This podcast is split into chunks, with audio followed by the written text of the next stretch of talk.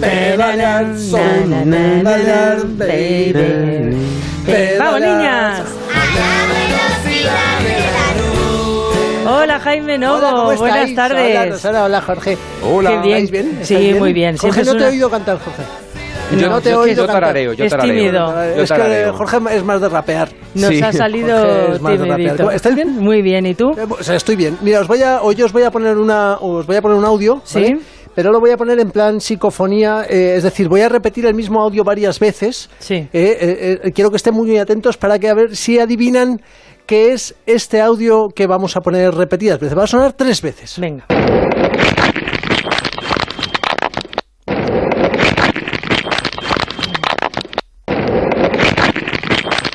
Bueno, pues ¿Lo ¿Habéis podría ser... escuchado bien? No es una psicofonía, ¿eh? No, no, podría ser cualquier cosa, un derrumbe Bueno, de piedras. Lo que pues- pasa es que suena como un timbre. Sí, esto Entonces- que escucháis es un accidente ciclista.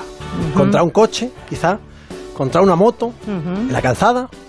En una carretera solitaria sin luz, con un coche a toda leche. ¡No! no, no, no. ¿Cómo? Fíjate, es el accidente contra un volardo. Bueno, por el tamaño del volardo podríamos decir que es casi una columna. Pues eso te iba a decir, claro. que hay en pleno anillo verde ciclista a su paso por la casa de campo, en medio del carril. Eh, bueno, de hecho hay dos volardos barra columnas unidos en sí por una cadena. ¡Toma ya! Toma ya. Toma ya. Toma ya. Toma ya. ¡Toma ya! Cuatro tomallas. Muy buen puesto ese volardo.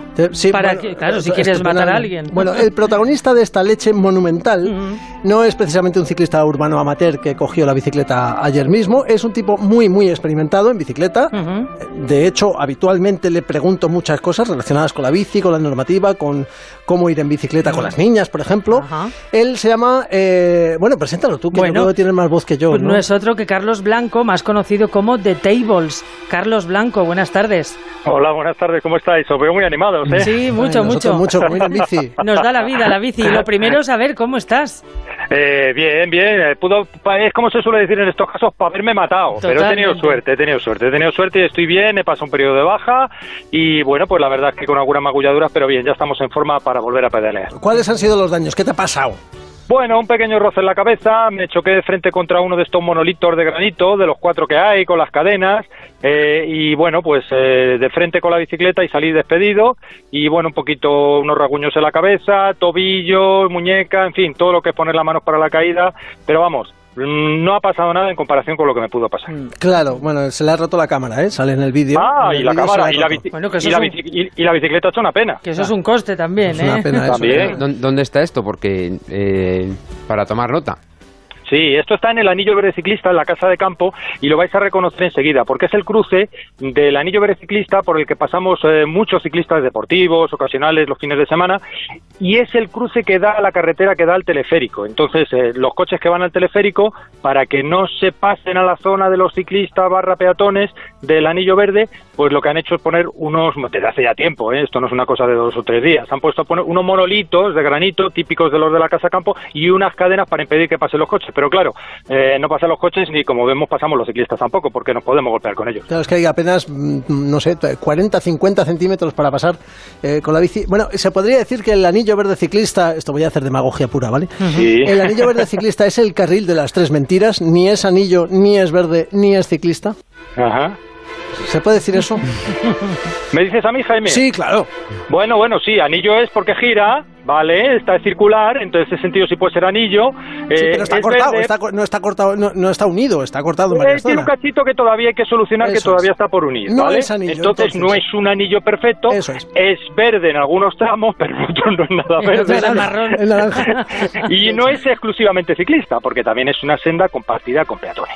Bueno, ya, pero te lo preguntaba porque hay zonas, como por ejemplo en el barrio de las Tablas, que eh, es habitual ver coches como entran Ah, por, el, por el túnel ciclista del Anillo Verde, porque la vuelta en coche es muy larga, desde Claro. Fuencarral Pueblo hasta las Tablas, y lo quieres hacer en coche, ¡ay, amigo, tienes que dar mucha vuelta! Ah, por primera vez, para una vez que tenemos los peatones y los ciclistas una ventaja sobre los coches, Sasca, vienen los coches, se meten por el túnel y ahorran espacio. Se pusieron unos volardos, pero hay veces que aparecen y otras desaparecen, aunque yo creo, Jaime, que lo tenemos controlado. Sí, Bueno, y, pero seguramente que tiene más deficiencias este anillo verde ciclista.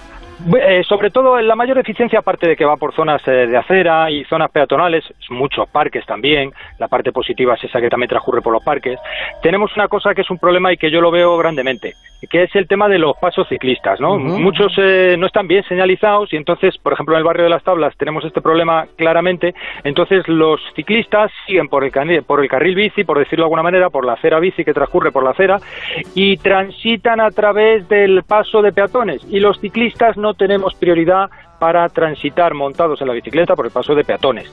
¿Qué ocurre? Que si sufrimos algún accidente, la responsabilidad es nuestra. Entonces hay que señalizar unos pasos ciclistas con unas líneas discontinuas que avisan al resto de conductores de la calzada, de los vehículos que circulan en la calzada, que también pueden ser bicicletas, de que por ahí van a pasar ciclistas. Y esto hay que señalizarlo, es un problema endémico del, anillo verde ciclista. ¿Veis cómo sabe mucho, Carlos? se, se, ha quedado ya un poco, un poco viejo, es una infraestructura de hace ya unos cuantos años y yo creo que ya el volumen de gente paseando por el eh, anillo, parque, carril, lo que sea, y el número de ciclistas, pues, en fin, sobre todo en, días festivos eh, y demás, es una infraestructura que se ha quedado un poco anticuada. Sí, hace como un par de años el ayuntamiento inició un periodo, una, reforma de la parte del anillo, lo que podemos considerar, para hacernos una idea, la parte norte, las tablas, Monte Carmelo, San Chinarro, pero quedó por hacer la parte sur, que está ya licitada y estaba pendiente, que se decía que para agosto septiembre iba a hacerse y que seguimos todavía pendiente, ¿no? Eh, seguimos todavía pendientes, por ejemplo, de cambiar las señales que obligan o que simplemente señalizan el uso de, la instalación. Por ejemplo, si tenemos la señal redonda, que es la R407A, estamos en la zona sur y quiere decir que es obligatorio coger ese carril bici. Hmm. Sin embargo, en la zona norte tenemos la cuadrada con la bicicleta dentro de color azul, que esa es una S35 y indica que no tenemos obligación de circular por ese carril bici. Entonces el ayuntamiento tiene todavía esto pendiente de hacer. Bueno, y además una cosa, porque claro, las señales, eh, al final, bueno, muchos ciclistas o, paseantes o gente que simplemente quiere ir a disfrutar un ratín, pues a lo mejor no se fija tanto en las señales, aunque son importantes, pero por ejemplo las fuentes, eh, en la mayor parte de, de las zonas de descanso del Anillo Verde están desangeladas. En la parte norte sí, en la parte norte todavía les queda hacer la reforma, pero sí, o sea, en la parte norte lo hicieron, pero en la parte sur todavía les, queda por hacer la reforma. Es una reforma que tiene pendiente, hay que actualizarse, es una vía que tiene mucho tránsito de ciclistas y hay que adecuarla a, los nuevos tiempos, a las nuevas señalizaciones, al volumen de ciclistas. Hay aceras que se han quedado muy estrechas y además de invadir los espacios peatonales, pues habría que bajarlas a la calzada, hacer una reforma de ese tipo más, más integral y más segura para el ciclista y más respetuosa para los peatones, claro está. Carlos, pues oye, muchísimas gracias por haber estado con nosotros. Y cuídate, y cuídate eh, muchas gracias. Un abrazo fuerte. Pues un abrazo para todos. Chicos, el, carril bici, el anillo verde ciclista, pues tiene muchas deficiencias que hay que ir mejorando. Bueno, como tantas cosas en la vida. ¿Verdad? Jaime Novo, que hay que mejorar. ya, pero hombre, esto es, es una circunvalación muy importante de, de, las infraestructuras ciclistas y hay que darle una vuelta. Pero estarás contento, porque es verdad que Madrid se está volcando con este tipo de transporte ciclista, monopatín, patinetes, o sea que no tendrás queja. Estamos dando algunos pasos, estamos dando algunos pasos, pero pero es más debido a que estamos llenando las calles de ciclistas y no por la ayuda que tenemos desde arriba. bueno, ¿Vale? ¿Te, vale mi respuesta? Todo se te, pedaleará. ¿Te vale mi respuesta? me vale, ¿Te vale. mi respuesta? Muy buena tu respuesta. El caso es que podríamos decir que Madrid está lleno de infraestructuras ciclistas, lo que pasa es que las tenemos llenas de coches. Que hay que mejorarlas. No, no, que las tenemos llenas de coches. O sea, yo iría con mi bici por, el, por la... Bueno, voy con mi bici por la calzada, pero es que la tengo llena de coches. Que nos metemos en todos lados, de verdad. De verdad. Gracias, Jaime Novo. Menos coches. Hasta la semana que viene. Chao. Seguimos aquí en la onda.